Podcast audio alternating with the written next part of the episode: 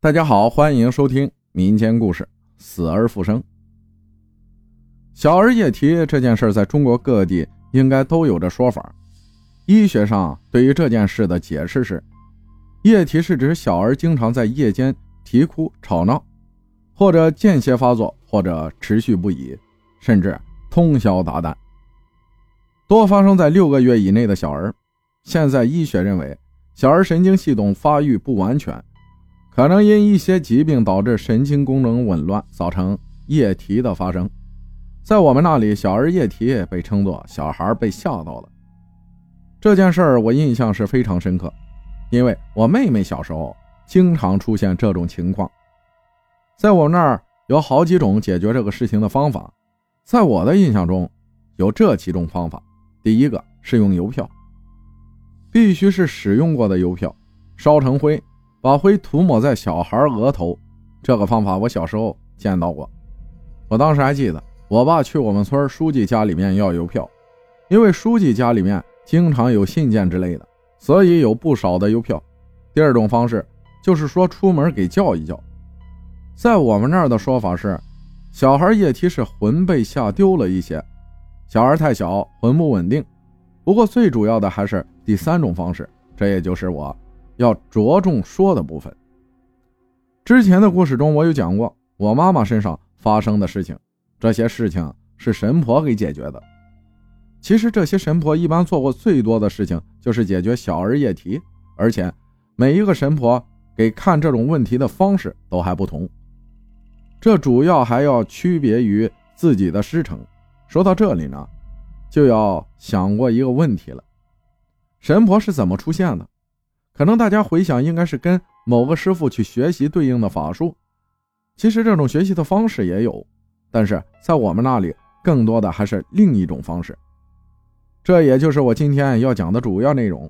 这个人是我的姑奶奶，她本来也是一个普通人，并不会给别人瞧这些奇奇怪怪的事儿。自从发生了那件事之后，这件事发生的时候，不知是不是我太小。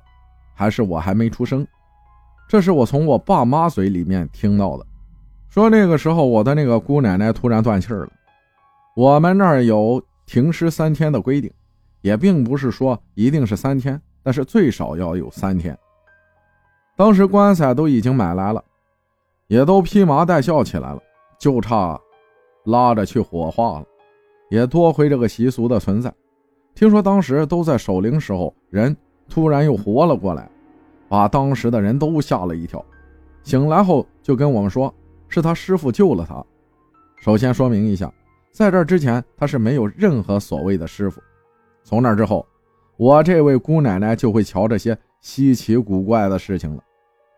说是他瞧，其实，在我们那儿都知道是他的师傅在瞧。说是他师傅附在他的身上。他不是一个抽烟的人，但是每次瞧事的时候。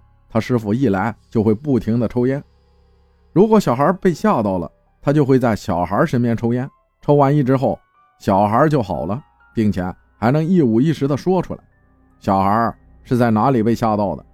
所以一般有需要去看这个的人家，都是带着一包烟过去，也不会收你的钱。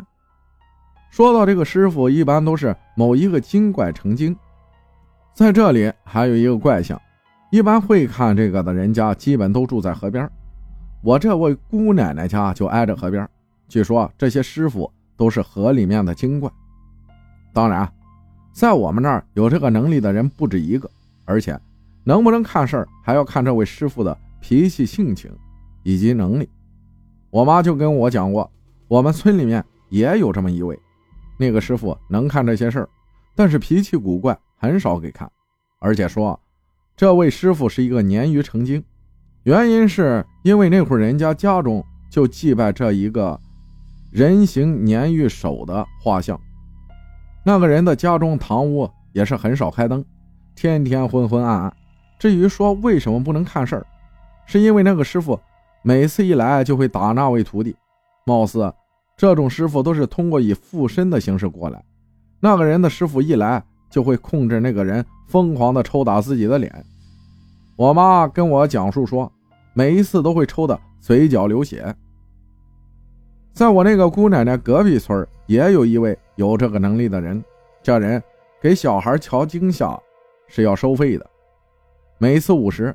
随着科技的发展，那些在外地的人不方便回家，这个神婆竟然可以通过视频电话给人家瞧好。这个说起来也是比较搞笑，不过人家确实是的的确确能给瞧好。不过我也发现，像这种神婆，他们瞧病的方式方法都是不同的，而且对师傅的供拜方式也不同。像我说的那个可以视频瞧病的神婆，是在家里上香的。我那位姑奶奶没见过她在家里上香或者拜啥。其实这也并不是一件好的事情。听我们那边的老人说，一般有这种能力的大都是女的。不过，一般出现了这种能力的女性，她的丈夫一般都会比她去世的早，而且丈夫去世了后，这个能力就会慢慢消失了。我的那位姑奶奶现在依然健在，不过她的丈夫前些年因病去世了。不过也的的确确是这样，在她丈夫去世了后，她就不再给瞧这些了。也有人找过她。她自己也说了，自己现在瞧不了了。好了，故事到这里就结束了。感谢老年程序员分享的故事，谢谢大家的收听，我是阿浩，咱们下期再见。